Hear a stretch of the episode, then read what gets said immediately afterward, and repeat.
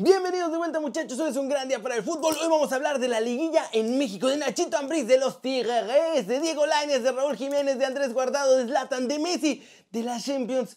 Porque ya vuelve la Champions muchachos, mañana de todo esto y mucho, pero mucho más, como ya lo saben, en las Flash News internacionales. Así que intro papá, intro.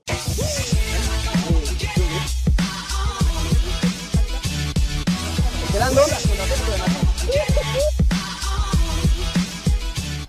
Arranquemos este video con el resumen de la Liga MX porque ya está lista la liguilla, hay fechas, horarios, todo listo para los cuartos de final. Ayer por la noche los Tigres en el primer partido del repechaje dominical consiguieron vencer a Toluca 2 a 1 gracias a los goles de André Pierre Guignac. Hugo Ayala tuvo noche de pesadilla, pero ni así los Diablos pudieron ganar. En el segundo partido de la noche, el humilde Puebla echó a los rayados de la fiesta grande. El cuadro poblano vino de atrás a base de puro, producto de gallina, muchachos, y dejó el marcador 2-2 al final.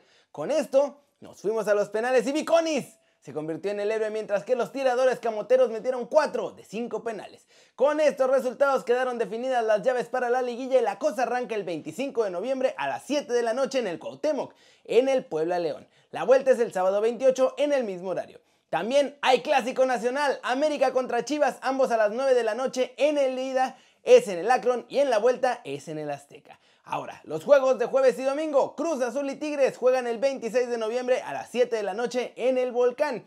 Y la vuelta será el domingo a las 6 de la tarde, 6 y media de la tarde, perdón, en el Azteca. Después será el encuentro entre Pumas y Pachuca en el Estadio Hidalgo a las 9 de la noche el jueves y la vuelta el domingo 29 de noviembre al mediodía. ¿Cómo la ven? ¿Quiénes son sus favoritos para pasar a las semifinales del fútbol mexicano? Y otra cosa interesante, ¿Creen ustedes que los equipos que jugaron el repechaje van a llegar con mejor ritmo que los que clasificaron directo? Porque puede pasar, ¿eh?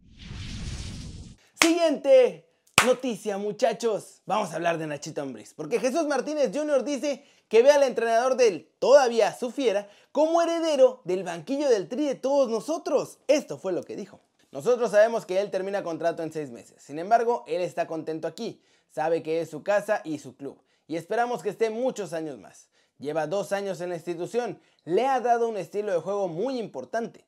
Ha sido un líder en la parte deportiva. Los números lo avalan, la forma de juego también, y estamos muy contentos con Nacho Ambriz y con su cuerpo técnico. Tiene un gran grupo de trabajo. El día de mañana, él tiene el sueño de dirigir a la selección mexicana.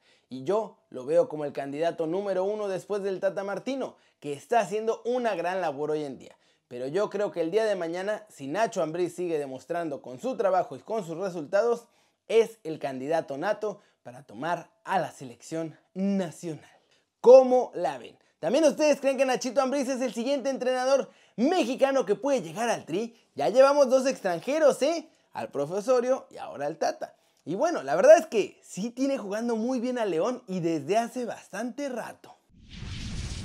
Pasemos con el humito de la Liga MX porque hay más rumores, ya hasta cambios de técnico hay, el regreso de un pastor que muchos quieren en Guadalajara, pero no va a Guadalajara. Carlos González se acerca cada vez más a los Tigres, los Regios van en serio por el jugador de Pumas, llevan ventaja sobre otros equipos como Cruz Azul o los Cholos que también estaban viendo ahí si podían ficharlo.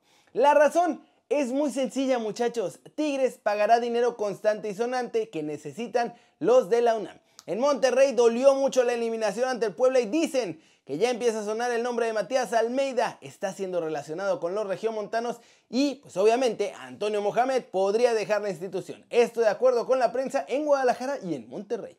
Rubén González el oso está siendo tentado por León y Atlas. Ambos equipos están interesados en sus servicios y América ya está dispuesto a negociar su venta. El mediocampista del Atlas, Lorenzo Reyes, y el contención del Mazatlán, Aldo Rocha, serán parte de un intercambio de estampitas, muchachos. Uno se va a los rojinegros y el otro se va al Mazatlán, obviamente. Además de Mauro Quiroga, Matías Catalán y Nico Ibáñez, Atlético de San Luis tienen la mira nueve bajas más de cara a clausura 2021, entre las que destacan Jorge Sánchez y Dionisio Escalante. ¿Cómo la ven muchachos? Está movidito el mercado y habrá muchos cambios. Y además, ahorita, justo mientras estoy grabando el video, San Luis acaba de anunciar a Roca como su nuevo entrenador. Así que ya tiene nuevo guía. Vamos a ver qué jugadores se quedan y qué jugadores se van. Y vámonos, vámonos con el resumen de los mexicanos en el extranjero logrando todo, menos Laines porque ya me cae que lo odian los entrenadores del Betis o no sé qué pasa, ni con medio equipo lesionado jugó de titular. En España, muchachos, como les digo, Diego Laines se fue a la Vancomer de inicio, ni con un montón de lesionados le dieron la confianza. Eso sí, en la segunda mitad, por fin entró, tuvo unos minutitos, 19 minutitos en total, muchachos, y hay que decirlo con todas sus letras. Diego Lainez fue lo mejor que tuvo el Betis en una tarde que jugaron horrible y que cayeron goleados 4-0 por el Athletic de Bilbao. Ya para cuando entró Dieguito, el Athletic ya había metido los cuatro goles, así que nada de eso fue su culpa. De hecho, nuestro chavo fue el que más clase puso, tuvo bastante buenos regates, jugó bastante sencillo, se le ve más fuerte y se le ve con más potencia y pues no entendemos por qué no le dan más chance ahí en el Betis. Andrés Guardado también entró, ese era más común y de hecho él entró antes que Laines, pues estuvo desde el 62. Así la jornada para los mexicanos en el Betis. Y en la Premier League, muchachos. Raulito Jiménez, ese sí, como siempre, fue titular con los Wolves que estaban sufriendo y caían 1-0 ante el Southampton con un golazo de Tío Walcott que tenía una eternidad sin meter gol en la Premier League. Sin embargo, Raulito Jiménez estuvo insistente, fue también de lo mejor de los Wolves y también hay que decirlo con todas sus letras, andaba con la mira un poco chueca porque falló varias que normalmente hace tranquilamente. En este partido, eso sí, marcó una especie de asistencia porque marcó un tiro durísimo a la base del poste, tiró desde fuera del área con pierna derecha y el rebote le quedó ahí tranquilo a uno de sus compañeros para que marcara el gol. Y ese compañero era Pedro Neto, al que esperan que sea su nuevo colaborador junto a Dama Traoré. Después Raulito marcó de cabeza el 2 a 1, pero ese gol se lo anularon por fuera de juego. Y al final el marcador quedó 1-1 entre los Wolves y el Southampton. Y buena participación de Raulito Jiménez, que la neta pudo haber sido todavía mejor. Ah, ¿cómo la ven muchachos? Qué día para nuestros chavos en el extranjero. Pero bueno, después de tanta tensión Así termina la primera jornada post parón de selecciones y hay que prepararnos para la Champions.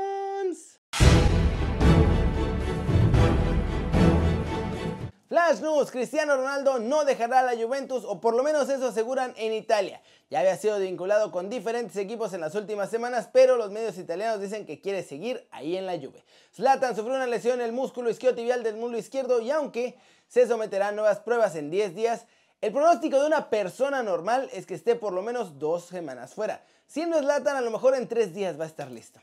El Barcelona va contra el Dinamo de Kiev y va a tener bajas importantes entre las que destaca la de Leonel Messi. Muchachos, no fue convocado por Ronald Koeman y el entrenador explicó que es porque quiere aprovechar que están muy cómodos en la Champions y así puede descansar al argentino porque lo necesita. Eden Checo ya superó el cocobicho muchachos, ya dio negativo y está disponible para jugar este jueves en la Europa League ante el Cluj.